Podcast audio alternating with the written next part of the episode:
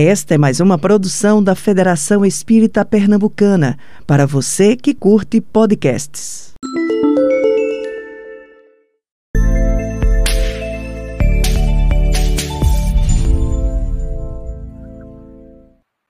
Olá, juventude de Pernambuco, do Brasil, do mundo. Estamos muito felizes por estarmos aqui mais uma noite. Nosso programa Consultório de Afeto, promovido pela TV de Luz Tá, hoje a gente está no programa de número 55, com o tema Fé na Vida, Fé no Jovem. Nós temos o prazer de estar juntos, eu e Rinaldo na mediação e convidando Jorge Larra.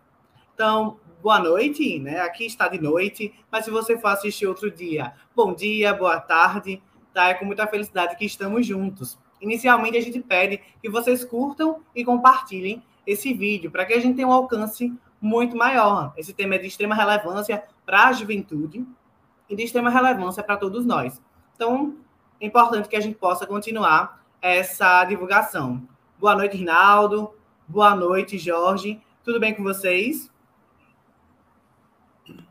Eu vou primeiro. Boa noite para você, Luiz André. Boa noite, Rinaldo. Boa noite, Sinara, que está aí nos nossos bastidores. E boa noite para o pessoal que está aqui no chat. Boa noite, Nica. Boa noite, Zumarudi. Boa noite, Renata Cortada.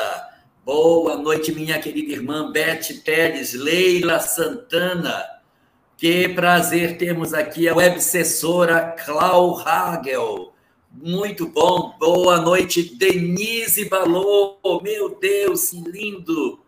Meu Deus, quem ficou na lojinha? Boa noite, Cintia Orosco, Ana Clébia. Nossa, sejamos todos muito bem-vindos à nossa live de hoje, que aborda uns aspectos sobre a questão da juventude e a fé. Sejamos todos assim, é, muito bem acolhidos em nosso momento de reflexão aqui no nosso canal sobre o consultório do afeto. Consultório de afeto. Fica muito feliz com a presença de todos nós. Boa noite também a todos e todas, ao meu amigo Luiz André, ao querido amigo Elahá. Para nós é uma alegria estarmos juntos nesse momento, que certamente será um banquete espiritual para as nossas mentes, para os nossos corações, mas principalmente para a alma tão sedenta de esclarecimento. Então, retorno a palavra meu querido amigo de Estado, que está à frente aí da nossa mediação. Então, pessoal, eu sou o Luiz André, né? Vocês viram, sou aqui de Pernambuco. É, é muito importante dizer que esse programa de hoje é uma parceria da TV de Luz com a Federação Espírita Pernambucana e com a Comissão Estadual de Espiritismo. E tem o objetivo de inserir a juventude espírita nesses momentos de diálogo para que a gente possa também discutir temas que são bastante relevantes para nós, jovens espíritas. Tá?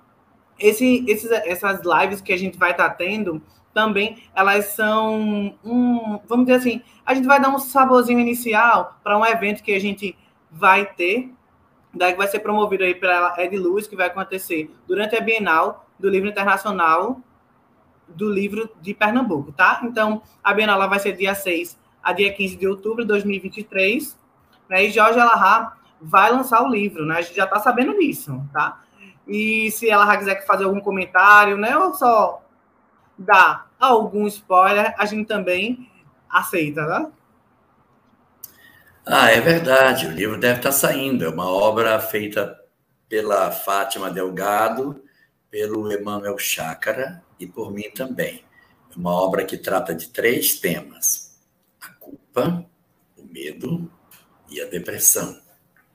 E assim a gente veio trabalhando esses três temas. Depois tem uma segunda parte da obra que a gente responde perguntas que foram feitas ao vivo durante o programa em que deu origem ao livro. O livro já está praticamente em ponto de iniciar as vendas, já terminou toda a revisão, e em breve tempo a gente vai ter a oportunidade de ter em mãos esse material. E a gente fica muito satisfeito de ver o andamento dos trabalhos nesse sentido. Muito bom. Que bom, que bom que a gente tem aí pessoas ligadas, trazendo essas informações à luz da doutrina espírita. Então, o, lembrando, né, o programa Consultório de Afeto, ele é um espaço semanal de reflexões, sempre aos sábados, às 21 horas, com produção da TV de Luz, uh, e conta desde o começo com o apoio do projeto Escutatória, esse projeto incrível, que inclusive surgiu aqui na nossa cidade, né? surgiu em Recife, Pernambuco. Essa série específica que irá acontecer uma vez ao mês, pelo menos até outubro, ela irá contar com a parceria da Federação Espírita Pernambucana e da Comissão Estadual de Espiritismo, as duas federativas do estado de Pernambuco, onde nós traremos jovens que compõem o nosso movimento para, junto com Jorge Larra, nós trazermos esse espaço de reflexão, de consolo, de afeto para todos nós que cá estamos e principalmente para o coração juvenil. Então, esse programa está sendo transmitido por quase 40 canais. Que coisa linda. Muitas orações recebendo essa mensagem, que a gente possa fazer esse espaço de disseminação das boas mensagens. Então, esse é um espaço que busca discutir temas relacionados à saúde mental e espiritualidade, no âmbito de nos esclarecer, nos orientar, nos apontar caminhos para que nós nos tratemos adequadamente. Agora a gente passa ao nosso amigo Elahá, ele terá aí de 20 a 30 minutos nesse momento inicial para falar sobre o nosso tema da noite, fé na vida, Fé no Jovem. E mais para frente, após a fala dele, nós voltamos para a nossa dinâmica de roda de conversa com as perguntas que surgirem no chat, no formulário e os comentários que a gente possa construir juntos. Amigo Lahá, está com você. Ok, muito obrigado, Rinaldo. Quero dar mais é, minhas, meus votos de boas-vindas para os companheiros que chegaram agora na nossa live, a Cidinha Mota, a Marli, Mave, estão todas aqui junto conosco, Lazarine, muito bom ter todos nesse... Nice, nossa, Nice também está aqui. Prazer imenso a companhia de todos nesse momento. Um, no livro Obras Póstumas, existe uma mensagem que foi recebida no dia 26 de abril de 1866. Essa mensagem ela compõe praticamente o um capítulo inteiro dessa obra. A obra Obras Póstumas não é um livro que tenha um índice muito bom para a gente pesquisar, porque ele é meio fora do padrão das obras de Kardec, né? Afinal, na conta já é uma obra póstuma, então não teve a mão do codificador na ordenação dos conteúdos, então fica ruim da gente apontar até onde está isso na obra, porque os capítulos não são numerados e também os capítulos não são itemizados dentro deles. Mas, se a gente fosse contar, é, seria o capítulo 18 da segunda parte da obra. O nome dessa mensagem é A Regeneração da Humanidade. Nessa mensagem, é, os espíritos vão trabalhar especificamente as características da transição planetária, o processo de avanço da transformação do orbe para a implantação de um novo modelo de sociedade.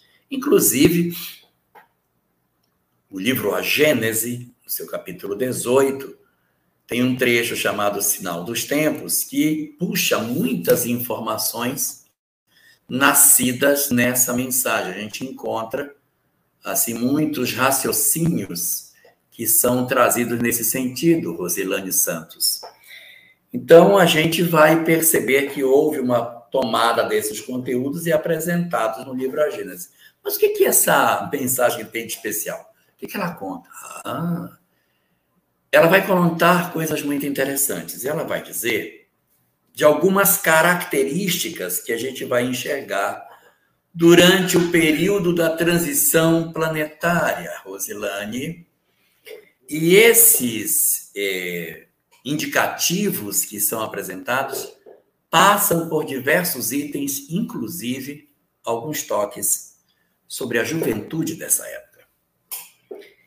Eles vão colocar nesse período uh, a existência de uma, um avanço muito grande do desinteresse pela vida durante essa janela de tempo da transição planetária. Esse período é um período que vai ser marcado por essa circunstância. O que não quer dizer que é um fenômeno que só acontece durante a transição planetária. Não. Não, na verdade a gente sabe que a depressão ela acompanha o homem desde que ele surgiu sobre a, a face do planeta. Nós temos várias histórias de personagens que atravessaram as páginas dos nossos compêndios que deixaram assinaladas as suas dores, as suas tristezas e até mesmo a sua desistência da vida em função dos processos depressivos. Mas a gente observa que esse fenômeno, que ele tem uma primeira composição ali no período em que a gente vai ver um trabalho feito por Max Weber, o grande sociólogo do século XIX, ele faz uma análise no século XIX sobre o suicídio. Ele tem uma obra chamada Suicídio. É o primeiro trabalho científico analisando o comportamento do homem, o suicídio, a, as, as estatísticas, como que isso acontece.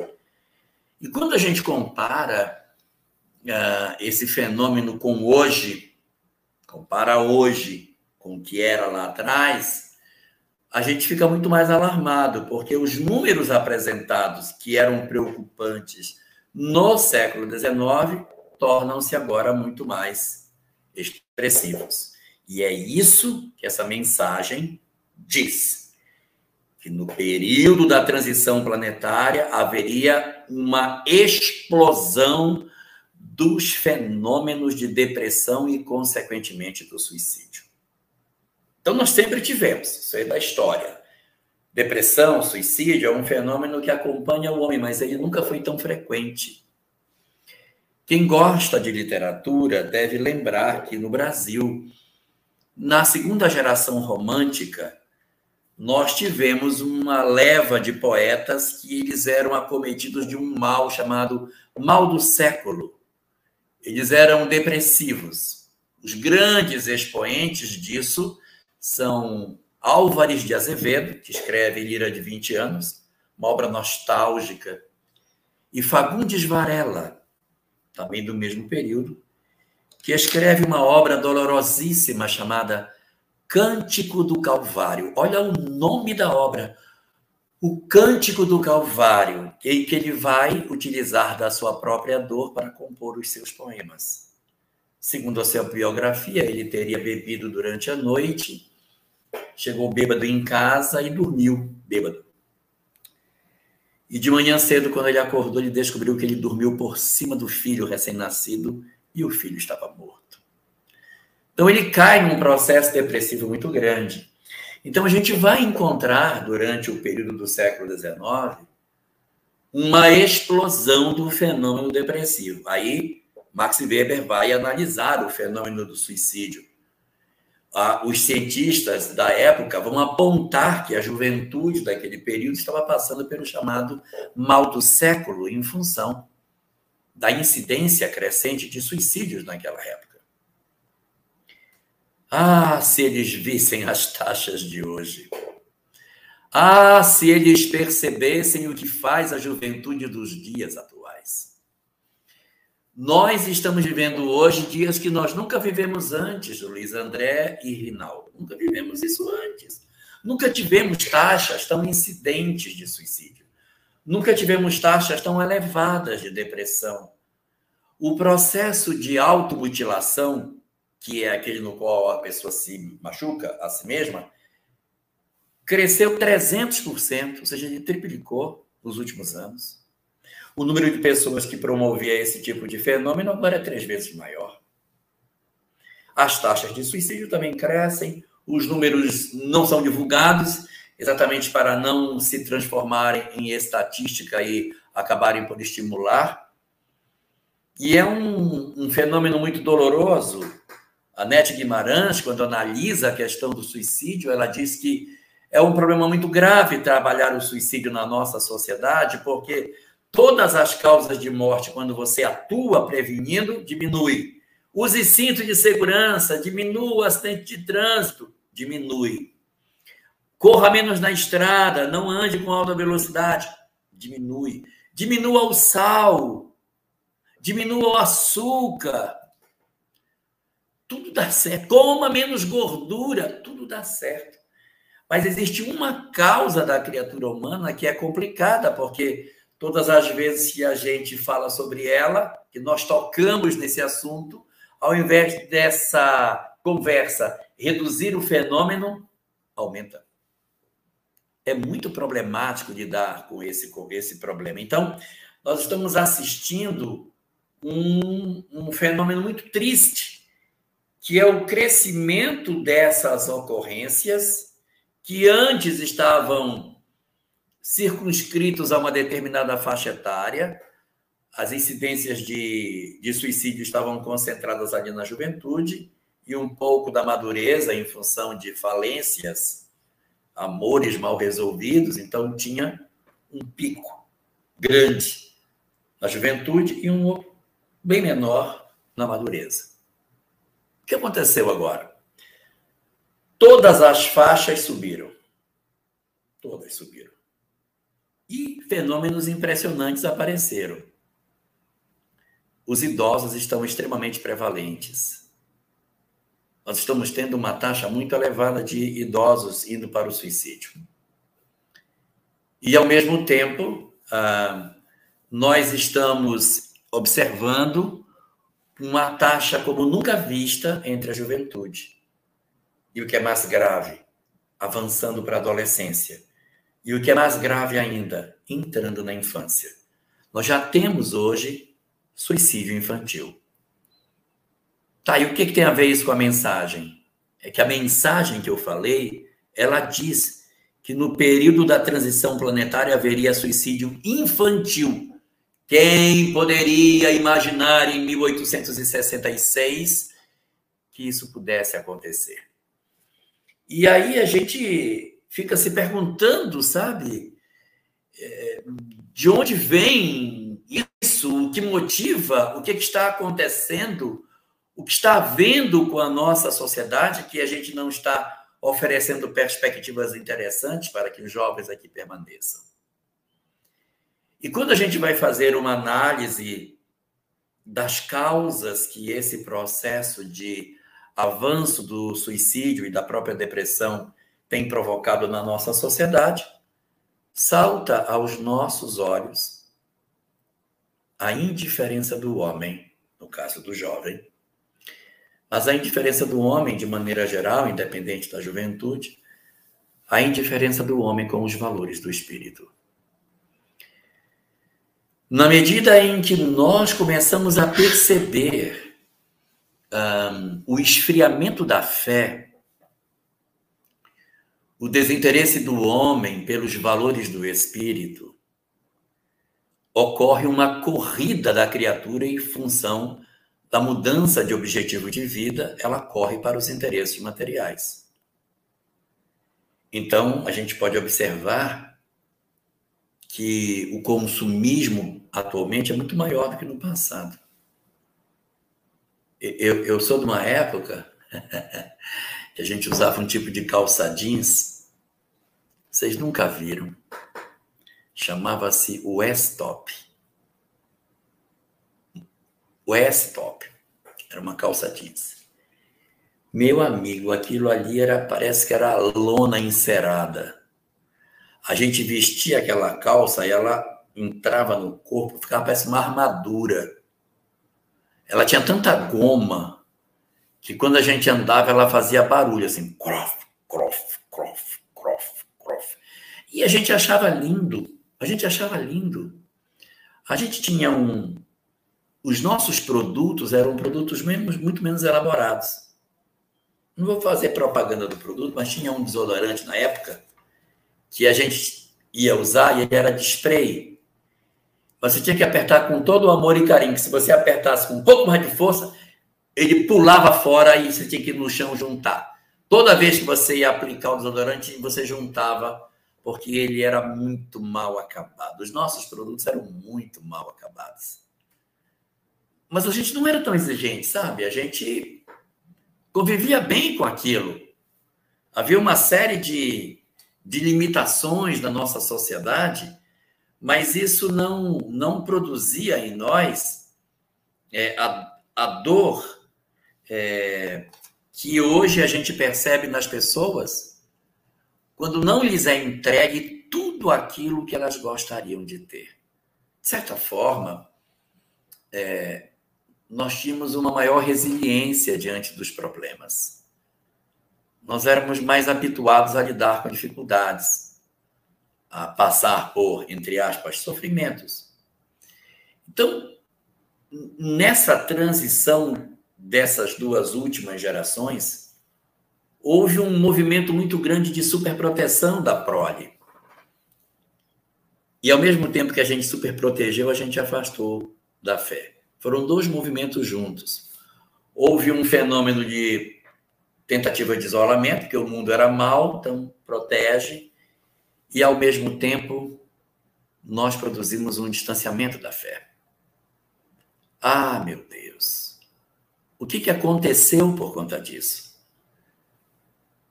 Nós começamos a ter expectativas muito diferentes. E a nossa juventude hoje é, passa por uma, uma fragilidade muito grande. Não é só a juventude, o homem, de maneira geral, está muito mais frágil hoje. Todos nós estamos mais frágeis. Os adultos, os idosos, as crianças e os jovens também. Está todo mundo muito mais frágil. Muito mais frágil. E, e por esse motivo, tudo parece ser muito maior. Tudo cresceu muito de tamanho. A gente tinha problemas, mas a gente até ria dos problemas que tinha. Qual a causa de tudo isso? A fé. Não é que as pessoas individualmente fossem mais religiosas do que as de hoje. A sociedade tinha a presença de Deus, ainda que não fosse religiosa, muito presente, muito forte. E as pessoas diziam muito assim: olha, a gente está muito ruim, mas vai melhorar. Não, vai ficar melhor, vamos ter fé, vamos orar que vai melhorar. Mesmo as pessoas que não iam em igreja, que não tinham religião, a ideia da presença de Deus, ela era dominante na nossa sociedade. Mas nos últimos 40, 50 anos, houve uma desconstrução dos valores da fé, um esfriamento dessas relações do homem com relação à religiosidade. E por conta disso, as pessoas não têm mais a, o mesmo interesse religioso que tinham ontem. De certa forma, nos ambientes acadêmicos, houve uma certa tendência de negar a existência de tudo que fosse espiritual. De ridicularizar, de desconstruir, de de fazer deboche da fé. E a gente até entende que isso tenha acontecido porque é um reflexo de um processo de perseguição que a religião promoveu na ciência durante mais de um milênio. Então, agora a ciência está dando só o troco para a religião de tudo que ela recebeu. Essa me, me oprimiu durante mais de mil anos, agora é minha vez de dar pelo menos uma patada em você. Só que essa patada está matando gente demais essa indiferença da nossa sociedade com os aspectos é, religiosos está sendo muito danosa. Sim, é, a, a, Europa é a primeira vítima desse processo. Ela vem já caminhando a passos largos na direção do ateísmo. Nós fizemos uma pesquisa hoje na Europa, você vai perceber que em alguns países a visão dominante das pessoas é a inexistência de Deus inexistência. E esse fenômeno, se eu for olhar do ponto de vista histórico, a tendência dele é que ele vai se espraiando no mundo. Ele é nascido na Europa e ele vai criando sua irradiação no planeta. Então, a geração de hoje, que a gente está dizendo, nossa, essa geração é uma geração descrente, no futuro ela será mais crente do que, que provavelmente virá. Então, nós estamos vivendo uma onda de materialismo. E essa onda de materialismo é que está gerando essa frustração miserável nas pessoas. Um vazio existencial, uma, uma falta de bússola na vida. A gente fica vendo a juventude. Quais são os sonhos? Quais são os objetivos? Então, nós nós temos assim muitas muitas fragilidades hoje por conta de, de todas essas experiências que a gente viveu. Oh, o Manuel, Manuel Moura aqui está dizendo que eu falar do Quixute. Quixute era, só tinha três sapatos na época que a gente era criança. Tinha o Conga, o Bamba e o Quixute. Não escapava de um dos três. Né? Quem tinha Quixute era até mais rico. Né? Eu só tive Conga, aqueles conguinha azul com a, com a pontinha branca de plástico. Era o que tinha, que dava para comprar. Então, nós, na verdade, nós tínhamos muito poucas opções, mas isso não se constituía uma, uma prioridade.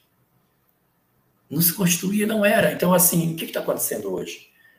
Não há mais aquela perspectiva de valores que se procurava, há uma, uma movimentação muito forte no sentido do desinteresse pelas coisas espirituais. É claro que não é em todos, né? Tem muitos jovens maravilhosos, mas se a gente for pegar comportamento médio do jovem brasileiro hoje, há uma, um desinteresse pelas questões do espírito, isso está muito evidenciado. E nós, na verdade, é, temos somados a isso um fenômeno muito, muito complicado que a gente está vivendo, que é o fenômeno das redes sociais. As redes sociais elas vieram se somar a esse processo. E as redes sociais trouxeram para nós uma aldeia global, uma comunicação em nível global e parâmetros de beleza, de riqueza, de inteligência, de desempenho, de beleza corporal em nível global. E isso tem gerado muita frustração em muitas pessoas em, em muitas frustrações. Agora, tudo isso que a gente está falando é olhando as coisas pelo lado puramente material. E nós, com a leitura espírita que temos, a gente não pode sentar na calçada, olhar uma sociedade que tem um determinado comportamento e se perfilar como pessimistas, para dizer está ruim, vai ficar pior. Por quê? Porque aí é que entra a visão espírita que a gente tem. Porque o que os espíritos nos apontam é para a gente evitar entrar por esses determinados becos sombrios de alternativas de livre-arbítrio. Os espíritos nos assinalam essas coisas para que a gente consiga reagir e criar uma nova realidade. Então, do ponto de vista espírita, se desenha nesse cenário tão caótico que a gente vive? Ah, o que, que se desenha?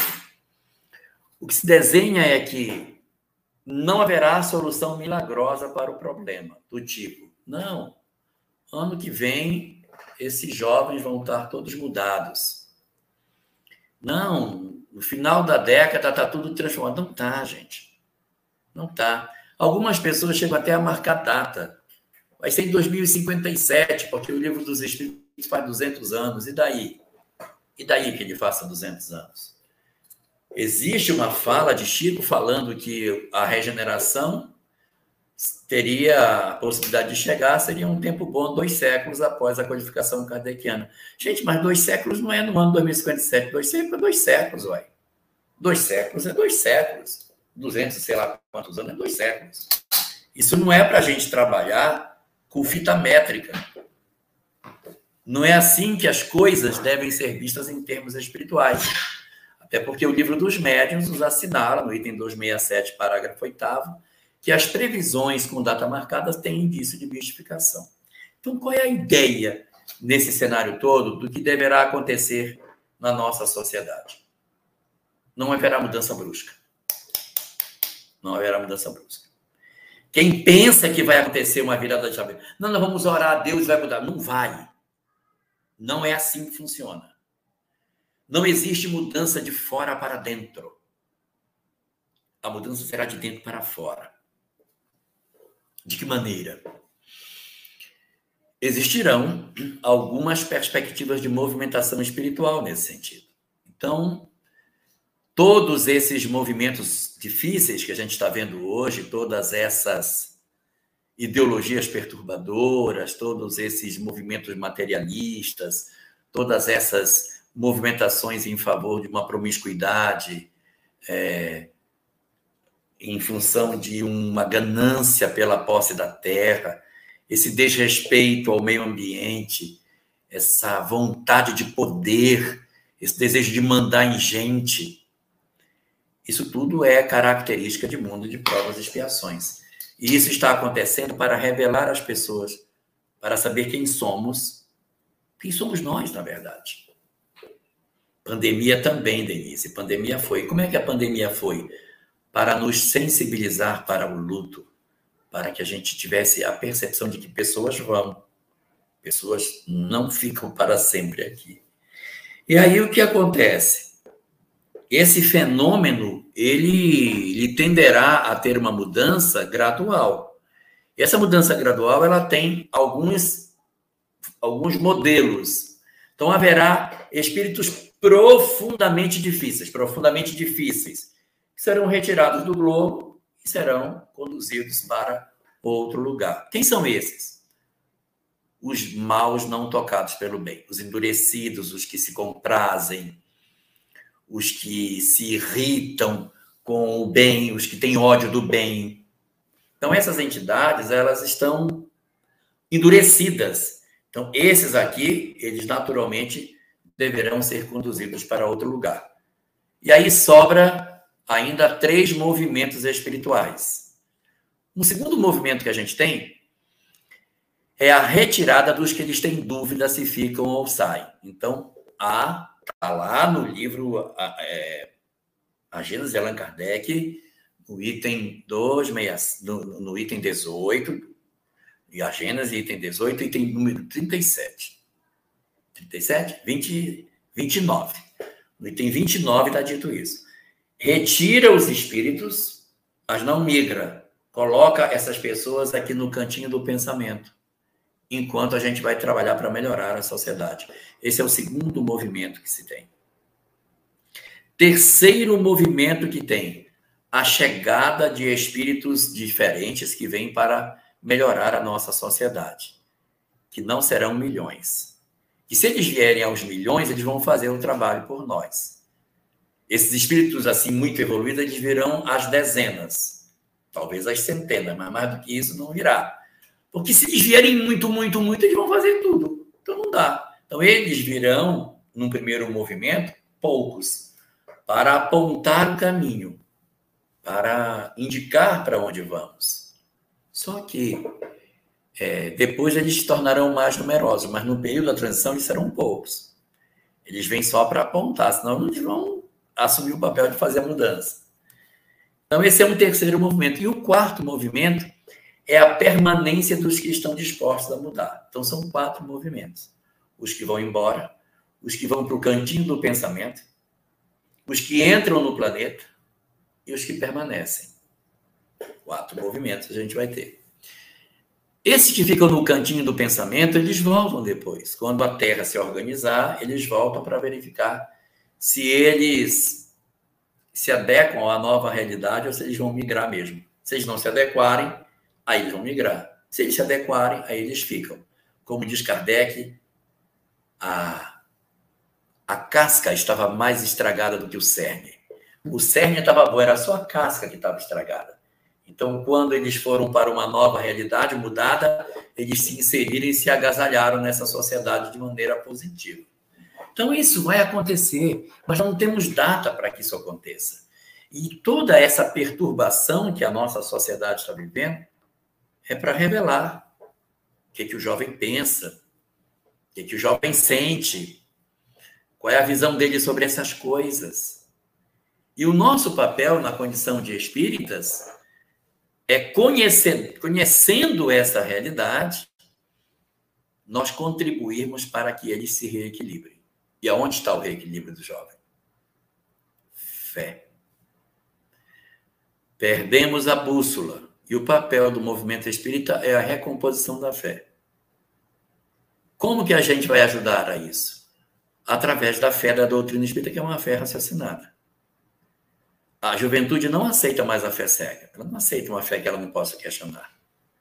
Então, essa fé, como dizia Nietzsche no, no, no século XIX, Deus estava morto, era o Deus das religiões. Essa religião dogmática, muito rígida, ela não vai sobreviver. E é o que acontece hoje. Ela é muito questionada, ela é emparedada pela ciência, ela fica sem argumento, ela é garroteada pelos críticos da sociedade, e ela fica assim meio que acuada no canto. E é quando a doutrina espírita, eu não estou falando só a doutrina espírita, mas é onde as doutrinas espiritualistas modernas, que apontam um diálogo entre a ciência e a religião, podem ganhar campo nesse trabalho. Mas para isso, o que acontece, Luiz André? A gente precisa preparar a juventude para receber esse material. Nós temos que preparar. E se a gente não preparar, esse pessoal vai passar batido na nossa frente. A gente tem que ter uma movimentação no sentido de oferecer a eles o que eles querem. Esse povo está louco, está ávido por algo que responda seus questionamentos, suas dúvidas, porque, de certa forma, a sociedade destruiu a fé que eles tinham. Experimente você, no ensino médio, falar dentro da sala de aula para o seu professor de história que você é uma pessoa religiosa e veja como ele vai moer a sua cabeça ele vai destruir a sua mente. Fale para um professor de sociologia geral no primeiro ano da faculdade que você acha que Deus existe e veja o que vai acontecer com você. Então, existe já uma, uma prevenção dos ambientes acadêmicos em relação à fé cega. E a doutrina espírita ela pode se apresentar assim, não, mas espera aí, eu não estou me referindo a essa fé cega. Não, eu também concordo. Isso tem que ser revisto. Mas se a gente não entregar isso para a juventude, ela nunca vai saber que existe. Nunca vai saber que existe. A gente tem que ter um, uma forma de chegar neles, uma forma de, de alcançar esse grupo de pessoas antes que eles se sequelem de maneira grave. Cada vez mais eu encontro mais gente perdida Cada vez mais eu, eu, eu não gostaria de ser jovem no dia de hoje, eu não gostaria, porque tem muita perturbação, tem muitos convites equivocados. É muito difícil você entrar pela porta estreita, porque largo e espaçoso é o caminho que conduz o homem à perdição. E eu fico assim muito preocupado, porque ah, a gente precisa fazer, e eu estou dizendo isso, vocês não me interpretem mal no que eu vou dizer estou fazendo isso, nem é por conta assim, meu Deus, se não fizer isso, o movimento espírita vai acabar. Não, não acaba, não. A maior porta de entrada hoje do movimento espírita são os adultos, não são os jovens. Ajuda a ter jovem na, na casa, é legal, bacana, é muito bom. Mas a gente tem que fazer é por eles, porque senão eles vão se perder. Hoje, quem está, de certa maneira, dando boa, boa, boa parte é, do suporte para a, a, o movimento espírita não está vindo da juventude. São pessoas adultas que, que estão oferecendo esse tipo de, de, de pensamento. Então, é muito importante que a gente pense dessa forma e crie uma maneira da gente, de certa forma, é, encaminhar a juventude para esse tipo de compreensão para os dias de hoje. Jorge, muitas reflexões importantes. Eu estava aqui anotando, que eu amo anotar, sabe? Anotando muitas dessas observações, né? Dessa questão do materialismo, dessa questão da pressão exercida sobre a juventude, para que ela possa dar conta, né? Porque esse é um ponto de atenção que os adultos hoje em dia eles pressionam. Aí a gente percebe que se eles não têm um conhecimento sobre espiritualidade ou até mesmo espírita, fica um pouco mais difícil de se encarar desse entendimento dessa pressão. Eu vinha muito refletindo no que você é, vem, vem trazendo, né? E trazendo nessa perspectiva dessa pressão, dos desafios que vão aparecer que é comum da vida. A gente sabe que a infância, a juventude, os adultos, ah, os idosos, todos nós vamos passando por esses momentos desafiadores que vão sendo apresentados na nossa vida, né? E aí a gente vai tendo essas belas oportunidades de crescimento. Nesse sentido, a gente estava avaliando que tem algumas perguntas que vieram do programa passado e que a gente vai trazer, que tem relação com o tema, inclusive tem relação até com esse comentário que eu acabei de fazer. Então, a Tereza, no programa passado, fez uma pergunta, tá? É, nesse momento, para quem está assistindo a gente, caso tenha alguém que nunca assistiu, gente vai ter um momento de perguntas e respostas, no qual a gente vai conversando sobre as perguntas trazidas pelo público, né? E como a gente tem todo sábado um programa contínuo, algumas perguntas do programa passado, eles, elas podem ser trabalhadas nesse próximo programa, no caso hoje. Então, a pergunta de Tereza diz assim: alguns jovens dessa geração parecem apresentar uma insegurança maior que os jovens do passado. Há sinais de medo de enfrentar os desafios da vida, mesmo sendo filhos de famílias bem estruturadas. Poderia estar sob influência espiritual? Estar sob influência espiritual é uma possibilidade, mas o problema não é esse. As famílias abastadas estão até mais difíceis. Por quê? Porque quando a gente é pobre, Luiz André, para sair de casa é fácil, porque o meu barraco vai ser igual ao barraco do meu pai. Então não tem problema de sair. Se você vê na área rural, os filhos saem com mais facilidade da casa dos pais para fazer suas vidas. Porque o nível de conforto é praticamente o mesmo. Ele vai ter uma casa parecida com do pai dele. Na medida que você entra na área urbana, que você entra nesses ambientes mais urbanizados e, de certa forma, com um melhor poder aquisitivo, existe maior resistência dos jovens em saírem da casa dos pais pelo nível de conforto que eles têm. Os próprios pais têm receio dos filhos, como é que eles vão se virar sem as facilidades que os pais lhes oportunizam? Como é que eles vão viver? Meu filho, como é que você vai se deslocar? Você vai morar nesse local, não é perigoso? Como é que você vem de lá para cá? Tem internet lá? E, e, como é que vai ser? Então, é, é tanta preocupação de conforto que é melhor ficar. Então a gente tem sim esse problema, esse é uma, é uma situação da nossa sociedade, é um fenômeno da geração atual que, que eu que hoje a gente está tá vendo acontecer, né? Agora, isso isso acontece em função de vários problemas. Né? Eu não vou dizer que seja por conta de influência espiritual, mas eu vou dizer o seguinte: a, a vida das crianças do século passado, elas eram todas muito parecidas, sabe? Elas eram parecidas. Em que sentido? Uma criança de 12 anos tinha uma vida muito parecida com a do outro, as vidas eram muito parecidas. Você pega hoje crianças de 12 anos, 15 anos de idade, as histórias são totalmente diferentes. Já teve dois pais, três pais, a mãe é separada ou é casada de novo. Tem um padrasto, não tem padrasto, tem pai, não tem pai, a família tem, tem, não tem, tem avô, não tem avô, mora com avô. Nós quebramos, Luiz André, uma coisa muito importante, que era a chamada grande família. A gente só tem a família nuclear hoje, é papai, mamãe e os filhos. Quem aqui dos quem aqui abaixo dos 30 anos tem contato direto com seus primos? A gente se afastou. Por exemplo, eu, eu, eu já sou de uma geração que se afastou dos primos. A minha geração se afastou dos primos. Imagine a dos meus filhos e a dos meus netos. Então, a gente viveu um fenômeno de afastamento.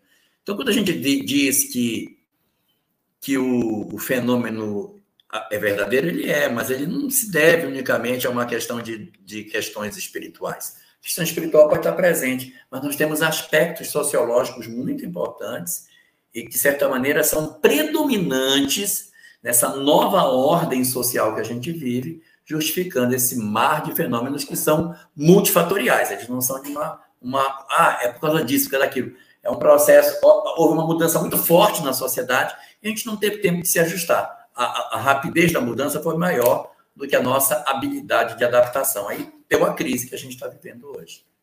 Tem influência espiritual? Tem, mas as outras causas são prioritárias.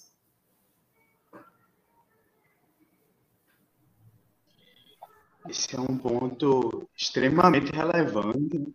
Inclusive, nessa mesma pegada, Larra, é, você até já acabou falando um pouco na sua resposta, mas é válido a gente reforçar. Houve uma outra pergunta, né, que ficou do último programa, o nickname da pessoa é Brazoff Games, ele falando da perspectiva do fortalecimento dos laços familiares diante de tantas mudanças. E ele coloca como pergunta como recuperar esse sentimento de família do século passado. E ele colocou família entre aspas, porque eu acho que ele traz muito essa ideia que você colocou, né, dos núcleos estendidos, da, da, da família ampla, das relações até extraconsanguíneas, né? Porque vizinho era família, é, escola era família, assim, a gente tinha, a nível de sociedade, uma relação mais próxima, né? Então, como é que a gente poderia recuperar esse sentimento? Não recupera, não. Isso aí não recupera mais, não. É, na verdade, a sociedade ela tem uma forma de funcionar que ela não, não, não se desconstrói, não tem, não existe. A gente tem que saber como é que a gente se adapta nessa nova realidade, aonde os laços familiares são esses. Que, que você vai fazer? Eu vou dar aqui um exemplo. E eu, eu, quero ser bem entendido no que eu vou dizer. Não quero que ninguém me critique no que eu estou falando, que eu não estou dizendo nem que é certo nem que é errado. Eu estou analisando o fenômeno sociológico. Antes, na primeira metade do século XX, o pai trabalhava e a mãe ficava em casa. A mãe cuidava da prole. Então saía o pai e a mãe cuidava dos meninos. Quando veio a segunda metade do século XX, a mãe também saiu para trabalhar. E quem ficou com as crianças? Então, aqui você tem um processo de ruptura. Aí eu vou dizer que a mulher vai voltar para dentro de casa, mas não vai nunca, isso não existe. Você tem que, a gente tem é que construir a sociedade dentro dessa realidade. Como é que a gente faz? Ah, tem que ser educação em tempo integral, paciência, é educação em tempo integral para dar uma formação e garantir que as crianças possam ter um melhor atendimento e os pais conviverem no tempo que tem. Porque a sociedade que a gente tem, como diz o Khalil Gibran, porque a vida não se demora como os dias passados, ela não anda para trás.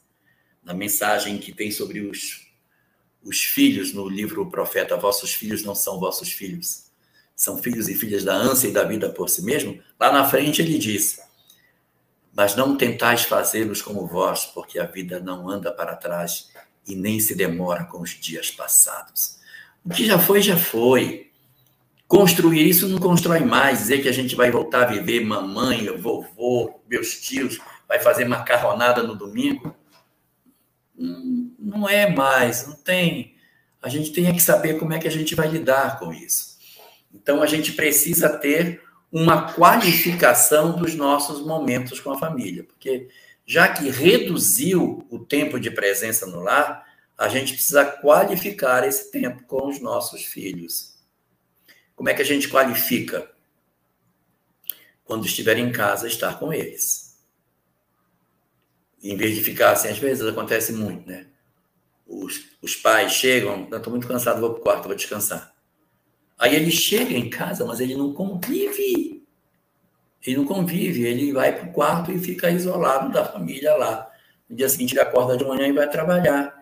Então é, é muito complicado isso. Eu tive uma época, eu não sou exemplo para nada, tá? Não sou exemplo, mas é, quando eu meus filhos entraram na adolescência, eu usei uma estratégia para poder conversar com eles. Porque ficar todo mundo na televisão, como é que eu vou fazer para tirar esse cara da televisão?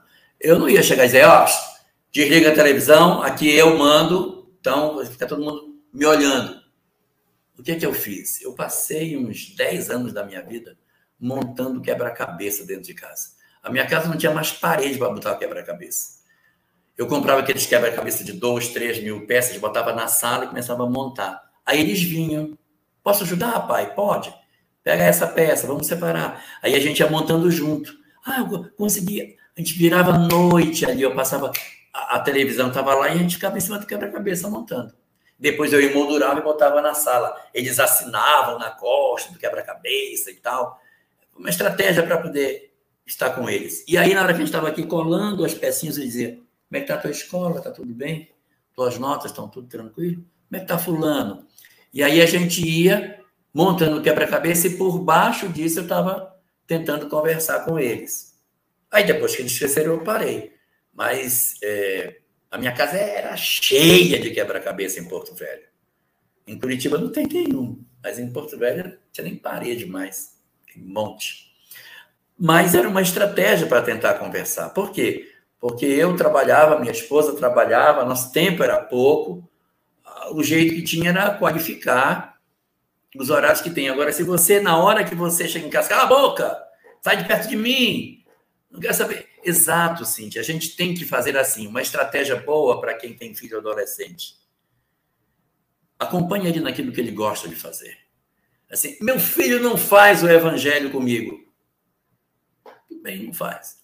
Você vai no futebol assistir, vai torcer por ele. O que ele gosta de fazer? Ah, vai lá assistir, mas não vai tirar uma de mãezona ou de paizão lá. Bateu meu filho, juiz, ele bateu o menino. Deixa de se machucar, fica assistindo. Deixa de se virar mas seja presente, torça, torça pelo gol, saboreie as vitórias dele, esteja lá presente, não para fiscalizar, para ficar medindo quem é aquela pessoa, porque estava com ele, que aí você estraga. Mas tentar ele sentir prazer da sua convivência. Se você conseguir fazer isso, você tem muita chance de que ele lhe acompanhe no que você quer.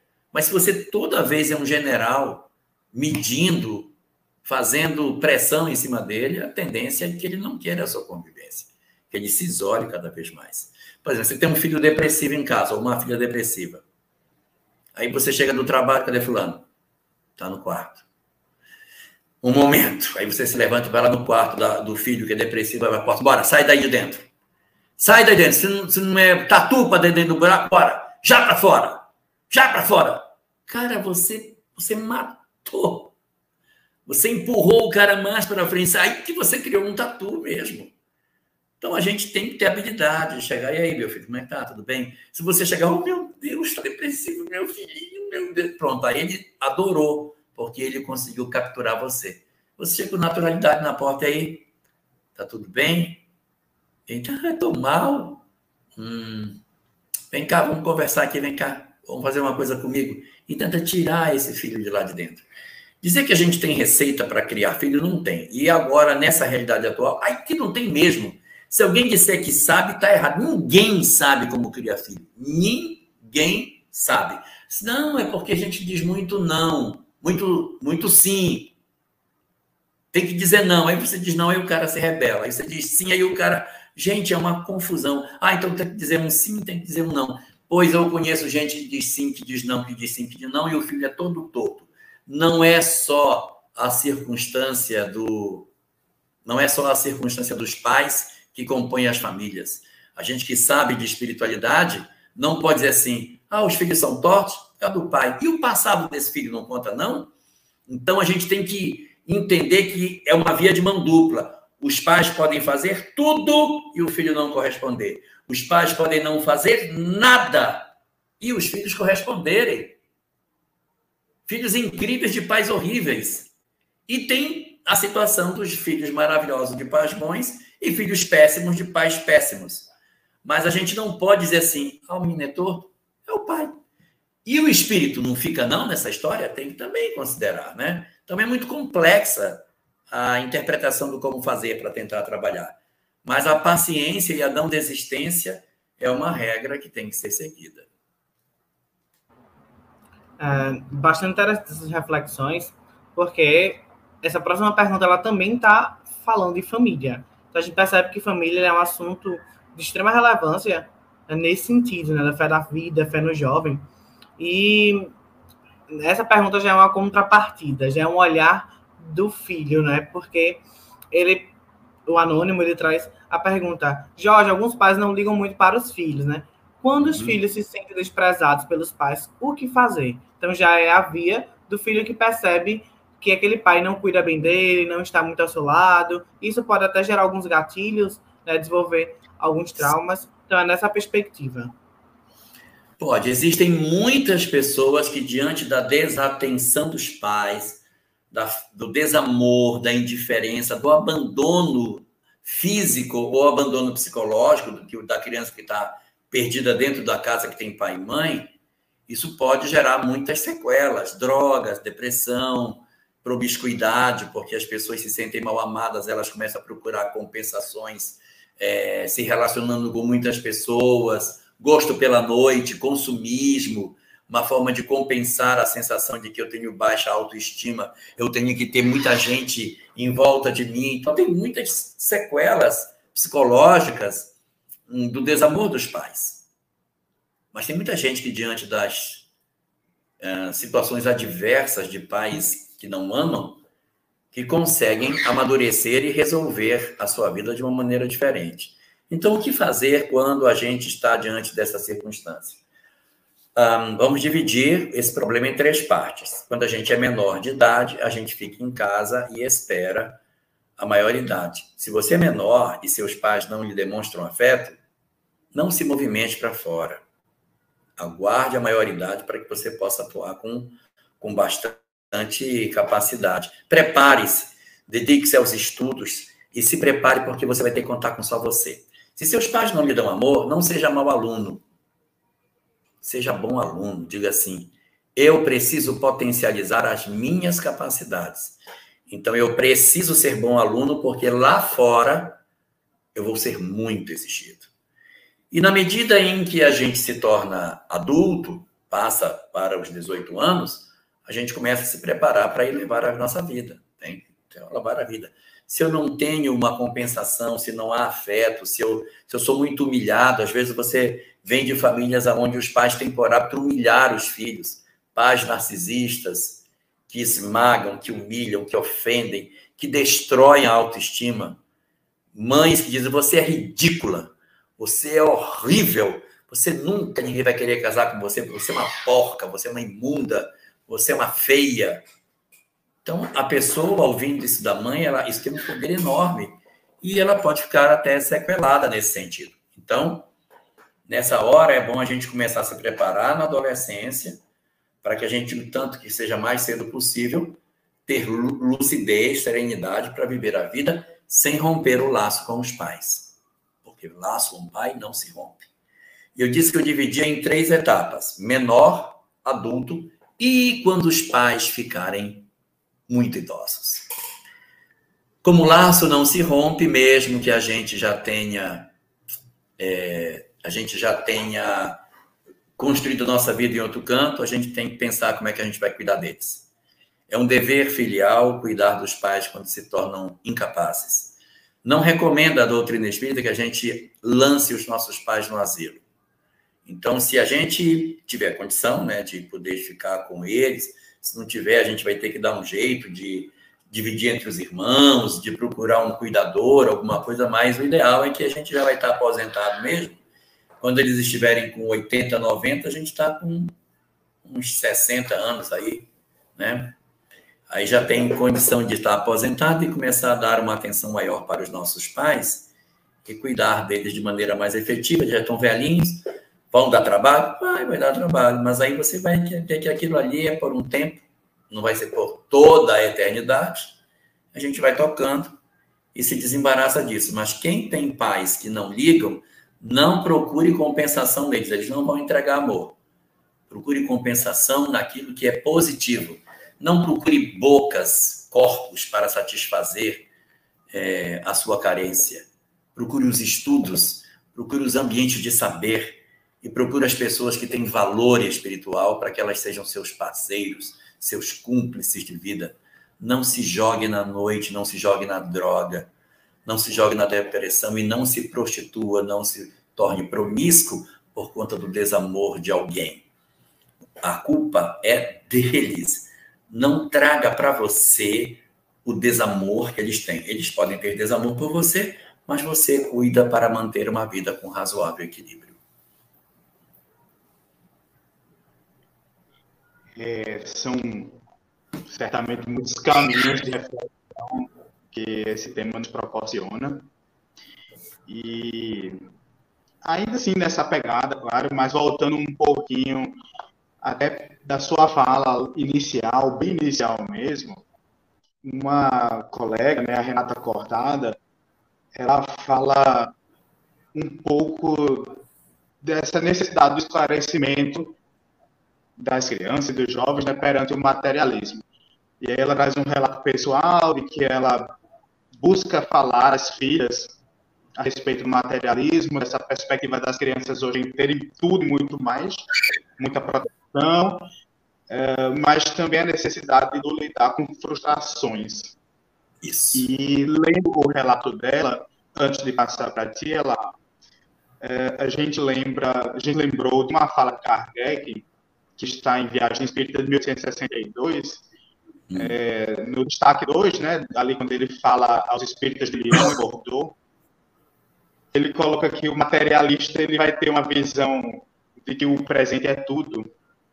E nós, espíritas, precisamos entender que o presente, comparado ao futuro, ele seria nada. Porque o futuro é tudo na perspectiva da construção do ser. E aí a gente lembra, lembrou, né, nesse quesito da fala dela, e baseado nessa fala de Kardec, essa semana estávamos fazendo uma leitura dos Salmos de Asaf, especialmente 73, onde ele coloca ali do, o desfalecimento do corpo, o desfalecimento do coração, mas se com Deus a nossa porção, ele fala, a minha porção, ela viverá para sempre. E aí a gente, olhando essa, essa fala da nossa amiga, a gente passa para você, nesse âmbito da gente buscar refletir um pouco mais sobre essa necessidade de nós abraçarmos a perspectiva da construção do espiritualismo, da espiritualidade, melhor dizendo, em nós, como proteção para essas frustrações, né, para saber lidar com essas frustrações e nessa constituição da fé, né, da fé na vida, na fé da, na perspectiva da construção do ser. É, a questão toda é a seguinte: papo filosófico com jovem não funciona. Você tem um filho que ele tem depressão, que ele está envolvido com droga, que ele está com uma conduta equivocada, e você chegar e dizer, sente aqui, meu filho, olhe, não esqueça que a alma transcendente ao corpo, após o decesso físico, ela se transportará pelo corpo espiritual, o ambiente dos espíritos. Cara, não vai funcionar. Isso não funciona. Tem que dizer assim, meu, presta atenção. Não vai pelo lugar errado. Tem coisas que tu não pode fazer, meu. Sabe, meu filho? Existe uma série de espírito doido aí que está só querendo para perturbar as pessoas. Esse pessoal que você está vendo aí está tudo perturbado espiritualmente. Olha quanta loucura tem. Então, você tem que fazer um papo reto. Isso muito rebuscado não funciona. Palavra difícil não funciona. Tem que ser papo de beira de calçada. Você senta, ó, deixa eu te explicar uma coisa. Não vai por aí, filho. Não vai por aí. E assim, outro dia eu estava falando isso numa live, eu vou falar aqui de novo. Já estou me repetindo, eu vou me repetir mesmo. Quando a gente for chamar atenção de filho, usar a técnica do sorriso, tá? Começa lá em cima, elogiando, vai lá embaixo, critica e antes de deixar o cara sair, volta a elogiar de novo. A gente nunca deve fazer uma chamar atenção assim. Elogia, depois esmaga o sujeito e manda ele embora. Ou assim, esmaga, elogia, depois volta a esmagar. Tem que ser o sorriso. Começa em cima, vai lá embaixo e depois volta. Papo reto, sem muita firula.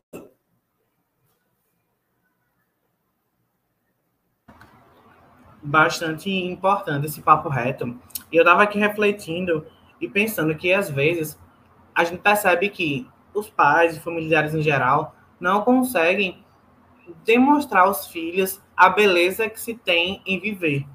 Né? Porque se mostra muito a, as dificuldades, se cobra muito. É, sempre que o filho ele comete um ato equivocado, acontece o apontar o dedo, às vezes tem uma dificuldade no acolhimento. É, então, seria interessante fazer um comentário sobre esse ponto, né, da valorização da vida. É, como é que os pais poderiam se portar, ou o que seria interessante é, mostrar essa nova perspectiva da beleza do viver. Ai, André, isso é tão complicado, porque isso é um. Os pais têm que mudar a cabeça deles, porque os pais adoram reclamar do cônjuge para os filhos. Da tua mãe, tua mãe é um problema, cara. Como é que eu vou querer casar se o meu pai diz que a minha mãe é um problema? A menina chega chorando da rua, aí que foi que houve, minha filha? Ah, mamãe, o Beto, o Beto brigou comigo, o Beto não me quer mais. Minha filha, o Beto é problema. O problema é seu pai que é um problema na minha vida. Então, às vezes, a gente não consegue nem acolher a dor do outro, que está cheio de dor também. Então, nós estamos cheios de dores e estamos transferindo as nossas dores para os nossos filhos. Existe a circunstância absurda em que os pais pegam uma criança pequenininha, de dois, três anos, assim, de quem você gosta mais, do papai ou da mamãe? Cara, isso não se faz com ninguém. Isso não se faz com ninguém. Isso não se faz. Quer dizer, eu tenho meus problemas, o pai e a mãe têm os seus problemas de afeto e quer transferir para em cima do garoto. Então, uh, nossos pais, a gente tem que entender que eles não são perfeitos. E eu não tenho governança sobre meus pais, eu não tenho governança sobre eles. Eu não vou conseguir mudar meu pai e minha mãe. Então eu tenho que aceitar o pai e a mãe que eu tenho, porque meu pai e minha mãe são vítimas da educação que meus avós deram para eles, que tinham menos formação do que meus pais de como cuidar de filho. Meus pais diziam assim: ah, tem que bater porque eu, eu aprendi apanhando, tem que bater também. Então, houve uma geração em que isso era verdadeiro. E eu não tenho governança sobre meus pais, eu tenho governança sobre mim. Então eu não posso dizer assim: ah, meu pai, ele, ele acaba me acusando muito. Então, tenho que mudar meu pai. Não, tenho que mudar a mim mesmo. De que maneira? Não absorver as coisas que me põem. Ter poder de consciência crítica para dizer: isso não é verdadeiro que está acontecendo. Isso não é verdadeiro. Isso é, isso não é. E a gente conversa com os nossos pais quando não está com raiva. Ninguém critica ninguém com raiva. Pois eu vou dizer para o senhor: o senhor é uma pessoa estúpida e ignorante. Você espera o momento certo para poder conversar com as pessoas. Não se conversa com ninguém quando está com raiva. Espera a raiva passar, porque quando a gente está com raiva, a gente fala coisas que não deveria dizer e machuca os outros. E nós somos escravos do que a gente diz. Nós somos senhores do que pensamos e escravos do que dizemos. Enquanto a gente não diz, a gente está tranquilo. Disse e acabou. Isso, portanto, é, é muito significativo, André, que a gente saiba lidar com isso sem trazer para si. Porque se tudo que a minha mãe me disser eu absorver para mim como verdade, eu estou morto. Eu tenho que saber ter maturidade para dizer isso é, mas isso não é. Exige muita maturidade, mas é a única solução que a gente tem. Eu não tenho governança sobre os outros.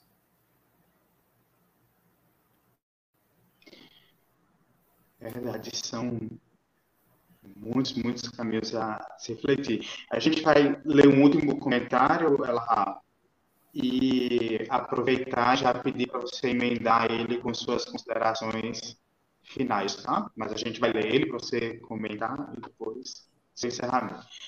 Nossa querida amiga Rosicléia Souza fez um comentário relativo a, a esse papo reto que você colocou, né? dizendo que, da mesma forma que a gente precisa se direcionar de forma reta, muito provavelmente a gente também vai receber é, essa posição reta do jovem, né? Ela colocou que a neta dela chegou e falou de forma muito franca um pedido de, ao profissional de saúde mental e a um centro espírita em paralelo, porque estava vendo espíritos. E ela disse que foram e as questões se resolveram.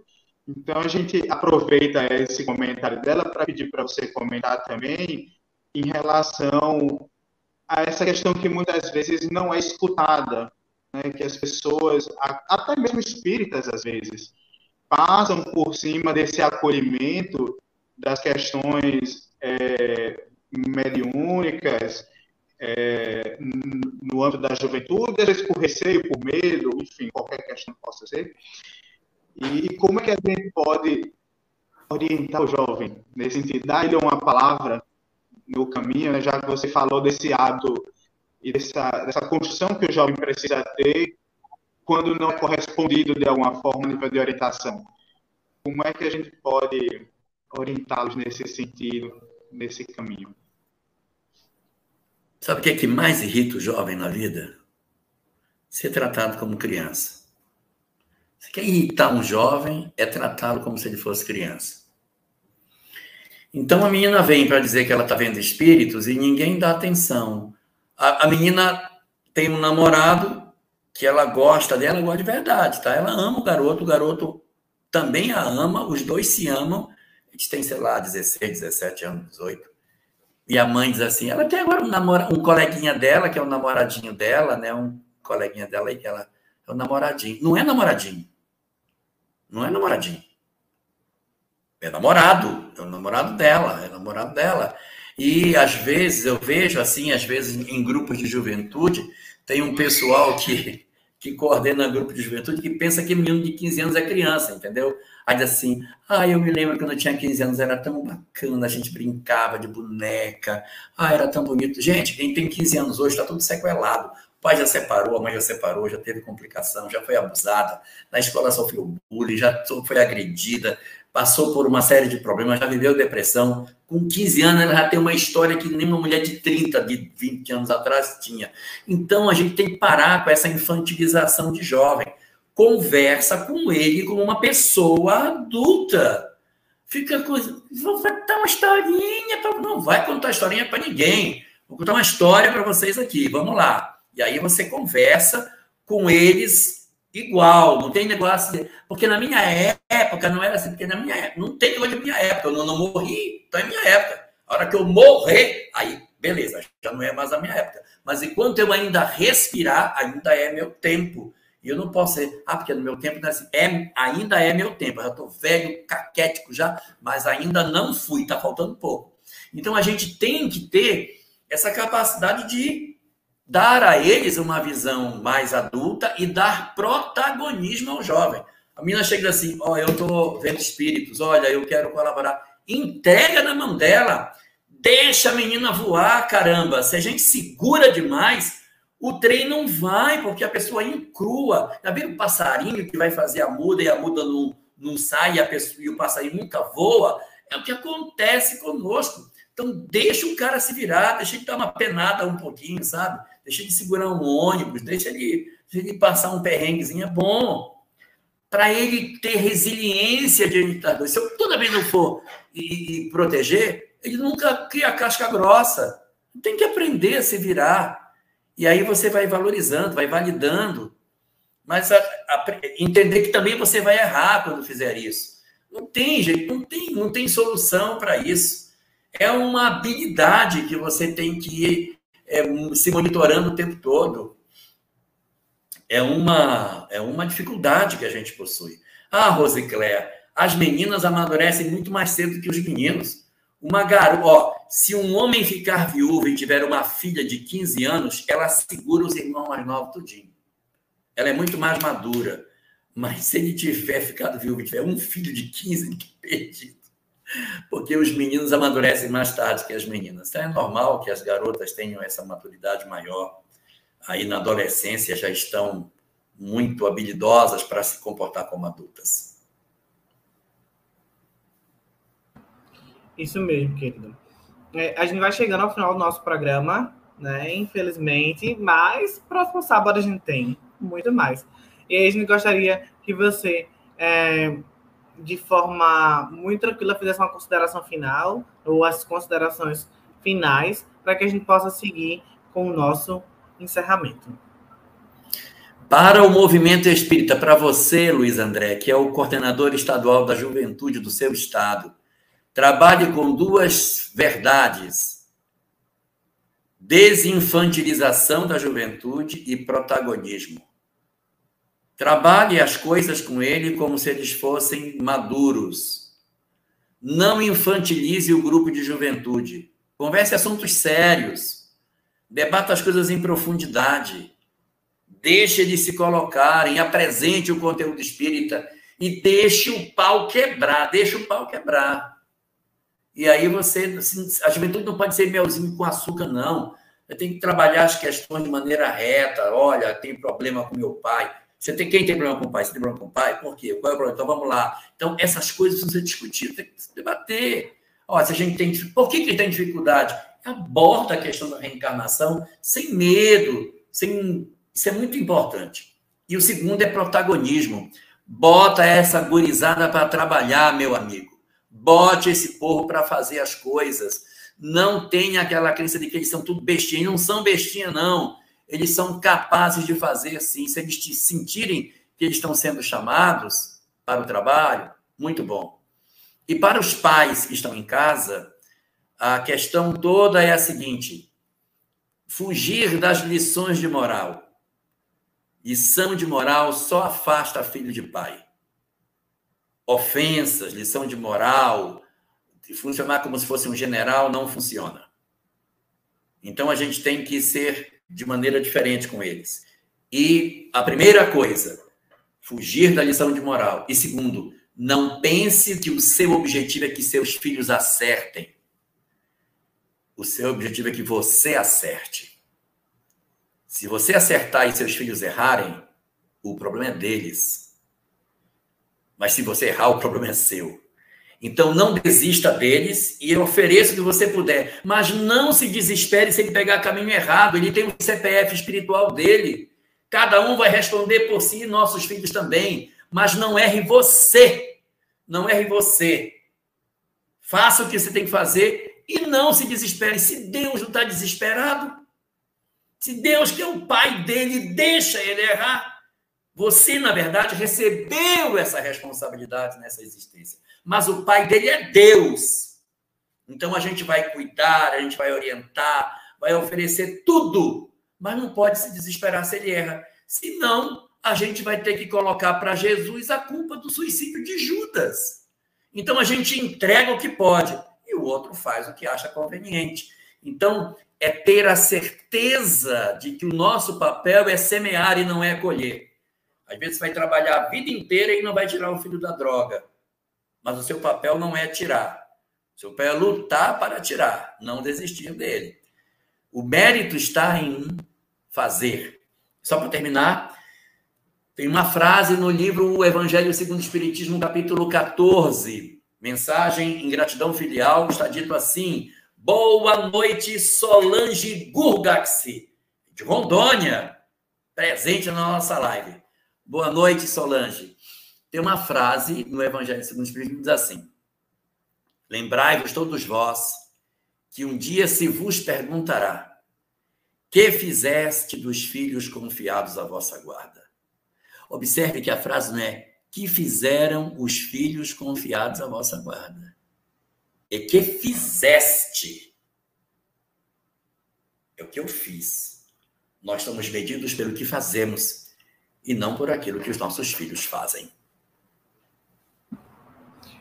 Jorge, obrigado. Né? Então a gente percebeu protagonismo, acolhimento, redirecionamento são palavras que hoje devem ficar conosco a partir de toda a fala que você trouxe.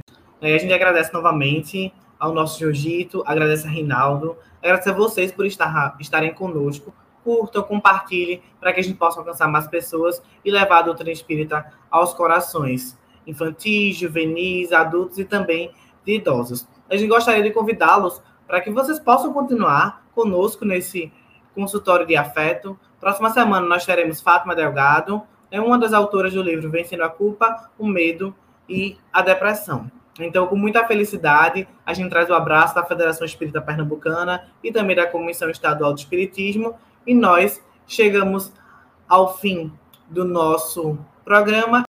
Uma boa noite para todos nós, que Deus abençoe as nossas vidas e que a gente consiga de fato usar o Espiritismo para a nossa mudança.